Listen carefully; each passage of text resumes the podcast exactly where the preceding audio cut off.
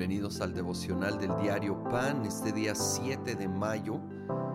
Vamos a pasar al capítulo 7 de Primera de Corintios. Empieza con consejos matrimoniales. Versículo 4 dice, la mujer ya no tiene derecho sobre su propio cuerpo, sino su esposo. También el, tampoco el hombre tiene derecho sobre su propio cuerpo, sino su esposa.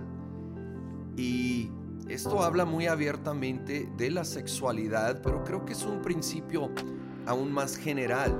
En el matrimonio no soy el primero, mi cónyuge debe de ser primero, obvio, debajo de Dios. Pero después de Dios, la persona más importante no soy yo, es mi cónyuge. Y cuando yo, yo busco su bien primero, créeme, que el matrimonio va a funcionar mucho mejor. Cuando yo busco el bien del otro primero y lo puedes aplicar aún no solo en el matrimonio, cuando yo siembro para el bien del otro primero, yo voy a cosechar bien y bendición en mi vida también. Aunque lo hago primero por honra a Dios y segundo por amor a mi cónyuge o aplícalo ahí en esa relación en la cual tú estás con un amigo, una amiga, tú necesitas amar y poner primero. Ahora el versículo 7 dice en realidad, preferiría que todos fueran como yo. No obstante, cada uno tiene de Dios su propio don. Este posee uno, aquel otro. Me encanta la honestidad de Pablo.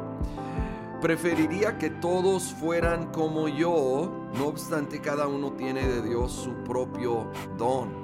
A todos nos gustaría que los demás pensaran como nosotros, vieran las cosas desde nuestra perspectiva, pero no es así.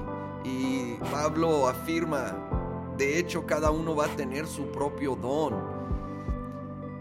Y claro, este tiene su contexto particular, pero de nuevo creo que es un principio amplio. Debemos reconocer, los que nos rodean no van a pensar igualito que nosotros, van a tener perspectivas diferentes. Y debemos respetar eso. No tenemos que estar de acuerdo con todo. No vamos a estar de acuerdo con todo, ni en una misma familia.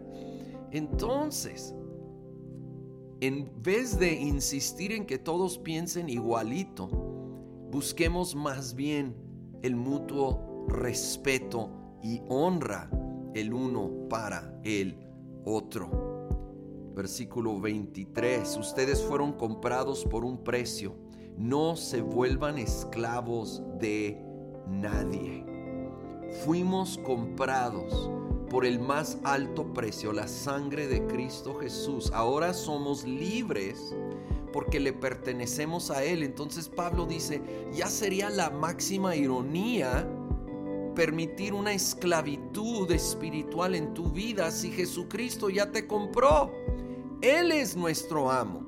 Él dio su misma vida, su sangre, para comprarnos y ser esclavos de Él es la máxima libertad verdadera, porque Él nos ama y nos da una plenitud de vida que fuera de Él jamás vamos a conocer.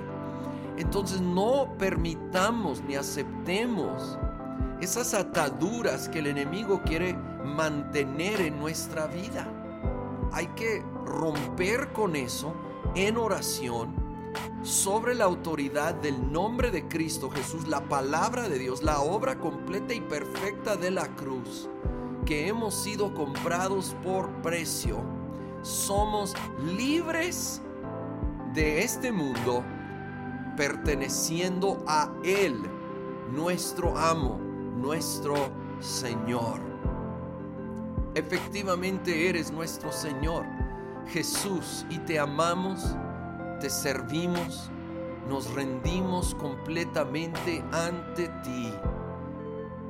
Señor, ayúdanos, ayúdanos en nuestras relaciones interpersonales, particularmente los casados en nuestros matrimonios, a vivir sin egoísmo, a vivir poniendo al otro primero Señor, a reconocer que somos diferentes y vamos a tener diferentes dones, diferentes talentos, diferentes opiniones y perspectivas, pero que en tu gracia, por tu honra, para tu gloria, podamos vivir en armonía y amor en el nombre de Cristo Jesús. Amén.